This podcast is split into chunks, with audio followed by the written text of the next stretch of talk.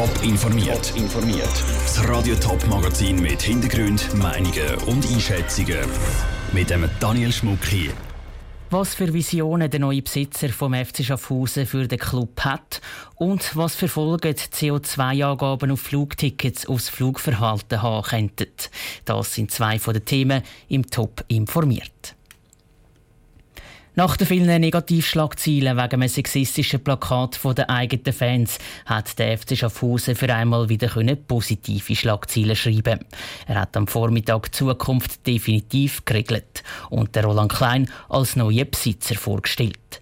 Wie er wieder Ruhe in den Club bringen wird, im Beitrag von Nina Lufrey. Roland Klein kommt aus einer Familie, die das Herz über Generationen für den FC Schaffhausen schlägt. Zuerst sein Grosspapi, dann sein Vater und schließlich er haben mit einem gelb-schwarzen Liebling geschuttet. Die Übernahme sei ein Herzensentscheid, so der Roland Klein. Er übernimmt den Challenge League Club, nachdem der langjährige Präsident Aniello Fontana Anfang Jahr gestorben ist. Mit dem Roland Klein kommen neue Visionen in den Club.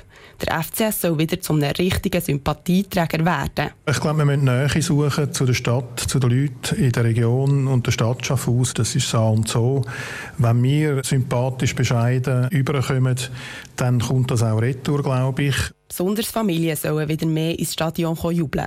Abgesehen vom Schutten sind Grossanlässe und andere Unterhaltungsprogramme angedenkt, damit das Stadion, das der Club erst vor eineinhalb Jahren eröffnet hat, besser ausgelastet wird. In den letzten Jahren haben nämlich immer wieder finanzielle Löcher müssen gestopft werden. Das soll sich jetzt ändern, so der neue Besitzer. Das Fundament sind Finanzen. Wenn man die Finanzen nicht im Griff hat, dann ist die Existenz gefährdet. Das haben wir jetzt gesehen in den letzten Wochen.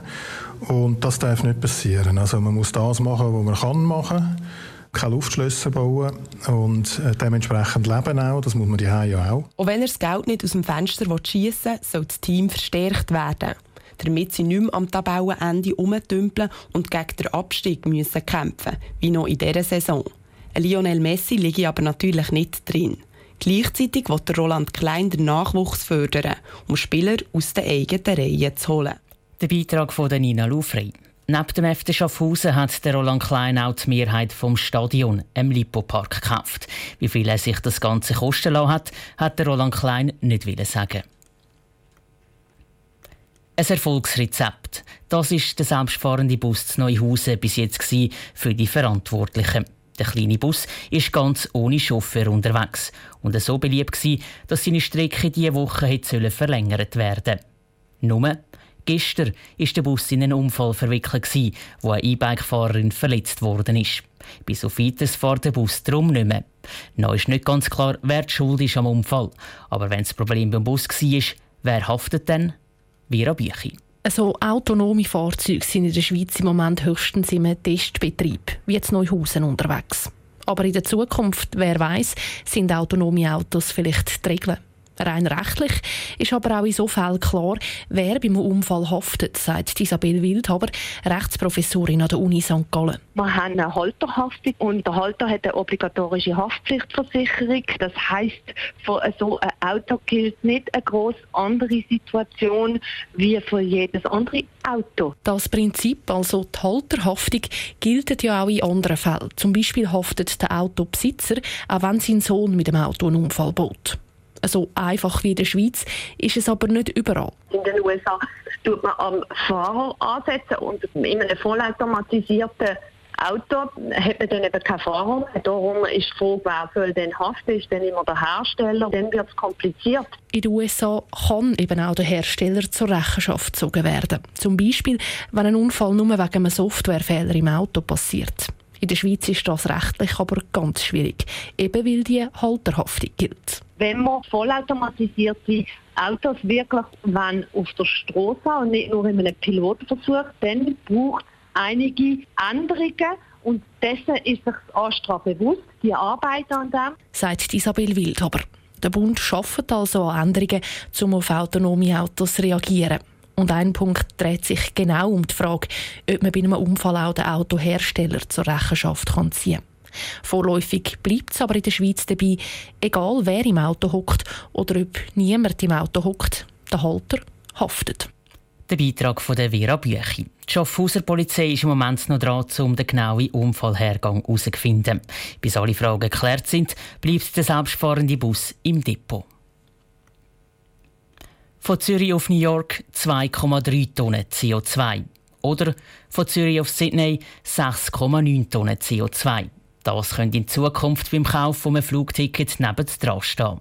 Der Bundesrat will nämlich, dass die Fluggesellschaften beim Ticketkauf angeben müssen, wie viel CO2 der Flug verursacht.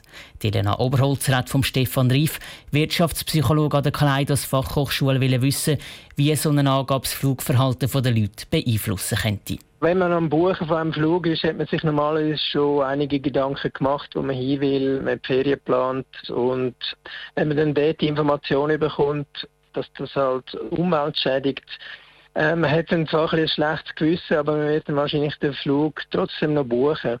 Es kann einfach sein, dass das für zukünftige Flüge dann halt gewisse Spuren hinterlässt. Wobei, das muss dann auch relativ gut umgesetzt sein und ähm, Eindruck hinterlassen, damit das sich auf zukünftige Flüge auswirkt. Wie könnte denn das geschickt umgesetzt werden, dass sich das längerfristig könnte dann auch auszahlen? Sollte nicht so abstrakt sein. Also es sollte vielleicht nicht nur eine Zahl von der CO2-Belastung dort stehen, sondern man muss das irgendwie in Beziehung setzen zu etwas, was der Konsument kennt. Zum Beispiel ein Jahr lang Auto fahren, dass das dem entspricht. Und dann kann es gewisse Denkprozesse auslösen, die sich dann mit der Zeit werden auswirken, wenn man dann die nächste Ferien plant. Sie haben davon geredet, dass gewisse Denkprozesse können ausgelöst werden können. Wie tickt denn so das Konsumverhalten des Menschen? Ich glaube, den meisten Personen ist bewusst, dass sie beim Fliegen die Umwelt belastet. Und es gibt halt gewisse Konsumenten, denen ist Nachhaltigkeit und die Umwelt besonders wichtig. Und die sind dann schon sensibilisiert, wenn sie halt nochmal beim Buchen die Information nochmal sehen, wie viel CO2 da in die Luft geht. Und das kann dann halt mittelfristig schon dazu führen, dass zumindest die äh, sensibilisierten Konsumenten dann halt ab und zu mal den Zug nehmen statt das Flugzeug. Der Wirtschaftspsychologe Stefan Rief im Gespräch mit der Elena Oberholzer. Was der Bundesrat nicht will in Sachen Klimawandel ist, dass ähnlich wie bei Zigarettenpäckchen aufs Flugticket gedruckt werden muss, dieses Produkt ist klimaschädlich. Top informiert, auch als Podcast. Mehr Informationen gibt's auf toponline.ch.